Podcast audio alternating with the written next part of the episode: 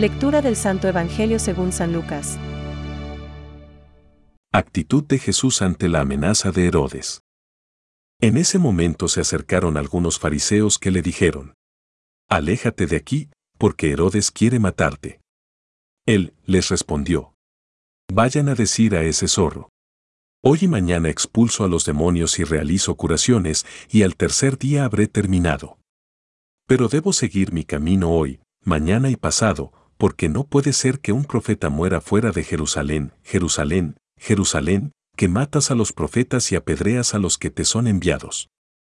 ¿Cuántas veces quise reunir a tus hijos, como la gallina reúne bajo sus alas a los pollitos, y tú no quisiste?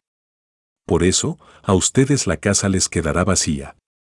Les aseguro que ya no me verán más hasta que llegue el día en que digan.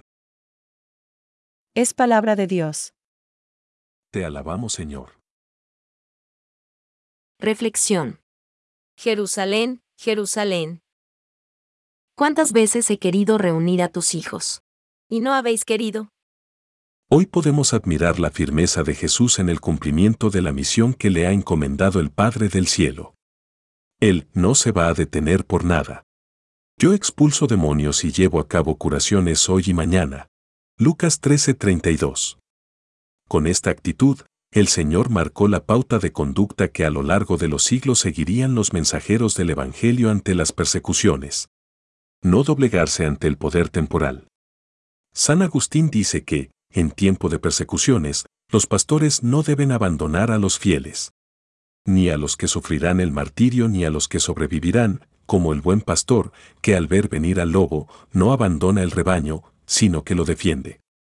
Pero visto el fervor con que todos los pastores de la iglesia se disponían a derramar su sangre, indica que lo mejor será echar a suertes quienes de los clérigos se entregarán al martirio y quienes se pondrán a salvo para luego cuidarse de los supervivientes. En nuestra época, con desgraciada frecuencia, nos llegan noticias de persecuciones religiosas, violencias tribales o revueltas étnicas en países del tercer mundo las embajadas occidentales aconsejan a sus conciudadanos que abandonen la región y repatrien su personal. Los únicos que permanecen son los misioneros y las organizaciones de voluntarios porque les parecería una traición abandonar a los suyos en momentos difíciles.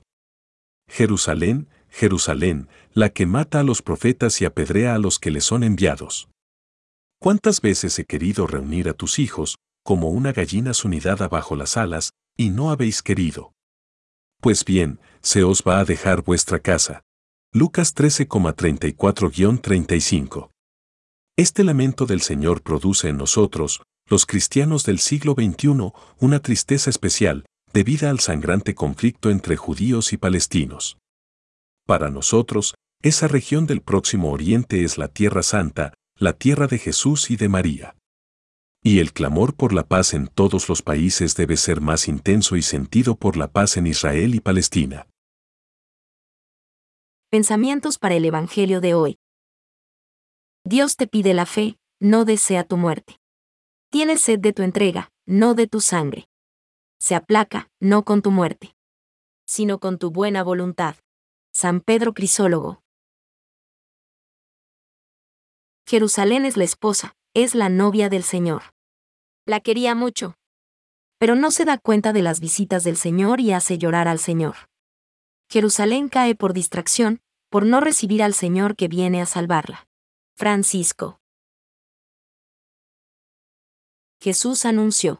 En el umbral de su pasión la ruina de ese espléndido edificio del cual no quedará piedra sobre piedra. Hay aquí un anuncio de una señal de los últimos tiempos que se van a abrir con su propia Pascua. Catecismo de la Iglesia Católica, número 585.